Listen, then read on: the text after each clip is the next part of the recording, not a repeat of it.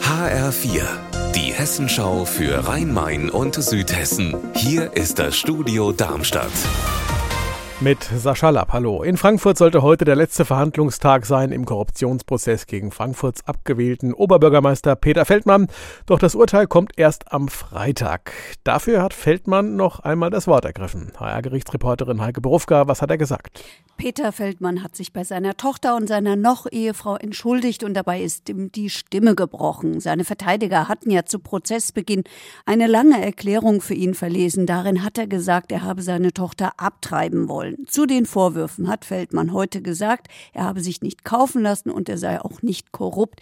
Er bat um einen Freispruch und, falls er verurteilt wird, dann maximal zu 90 Tagessätzen, damit er nicht auch noch seine Pensionsansprüche verliere. Wie beurteilst du die Lage für Feldmann?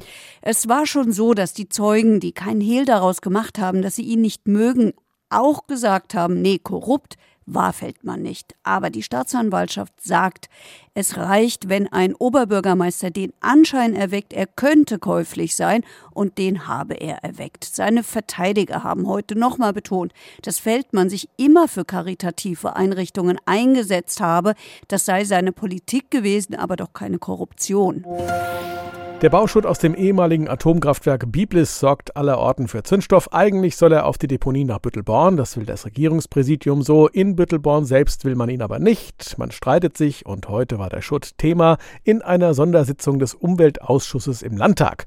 Und die Landesregierung hat sich klar positioniert. Der Schutt kann nur nach Büttelborn. Benjamin Holler.